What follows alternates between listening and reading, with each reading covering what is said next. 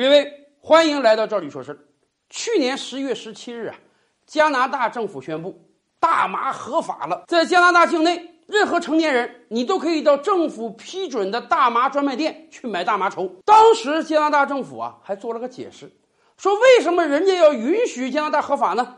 从药理上来讲，人家说了，大麻这个东西啊跟海洛因什么不一样，它不上瘾，没有事儿，它这个危害啊比香烟还要少。而从社会治理角度讲呢，人家认为啊，赌不如输。加拿大政府说，长久以来，你看我们加拿大吸大麻的人很多啊，可是呢，我们大麻是不合法的，所以老百姓要买大麻就只能到黑市去买，这滋生了很多暴力犯罪，很多黑帮就以卖大麻为生，所以啊，我们干脆。大麻合法了，任何商店你得到政府批准啊，你都可以卖大麻，这样就可以斩断黑帮的经济链条，哎，把非法的事情变成合法的，老百姓得实惠，政府还能收税收，还能减轻社会治理的压力，多好的一个事情啊！好啊，那么到今天为止，加拿大宣布大麻合法，刚好六个月，半年了。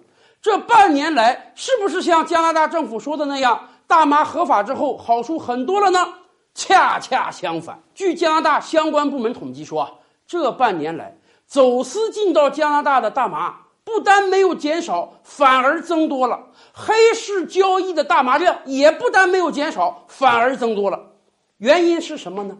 原因很简单，得到批准的那些大麻店呀，你得交税，你得租房子，你得养人开店，成本很高啊。因此，合法的大麻店售卖的价格要高一些。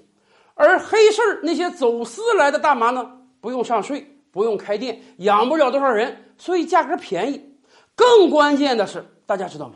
原本这个东西啊是非法的，现在你突然宣布它合法了。原来那些遮遮掩掩、藏着掖着吸大麻的人，可以公开的肆无忌惮的吸大麻了。而原本那些对大麻有抵触的人呢？有人会跟他说：“哎呀，你吸点吧，怕啥呢？”而政府都说了这是合法的，由俭入奢易，由奢入俭难啊！抵制一个东西很困难，放开一个东西是非常容易的。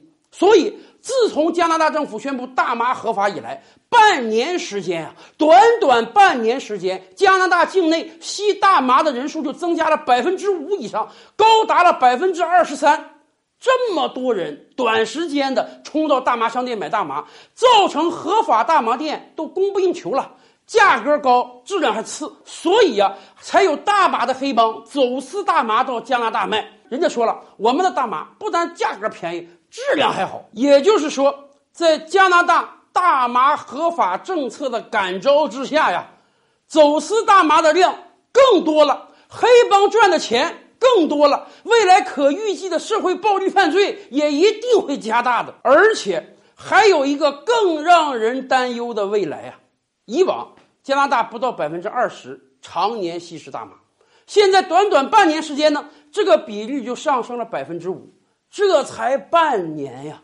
假以时日，再有那么一两年、两三年，会不会加拿大有一半人口要吸食大麻呢？这样，加拿大合法进口的大麻数量更不够了，黑帮走私会更猖獗的。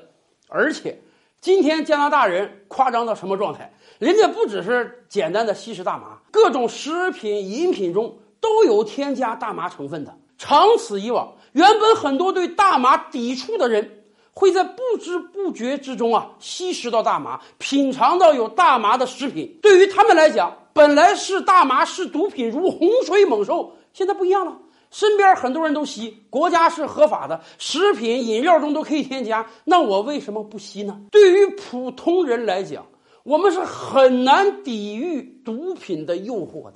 我们更担心的是，既然大麻都合法了，那么对于很多加拿大年轻人来讲，哎呀，以后吸食大麻那不是什么叛逆的事情了，那不是什么显得你有性格的事情了。如果一个加拿大青少年要在同伴中显得卓尔不群的话，以往吸个大麻就可以了。未来他是不是只能转向其他的毒品呢？我们真的是为加拿大的青少年，尤其是我国到加拿大留学的青少年担忧啊！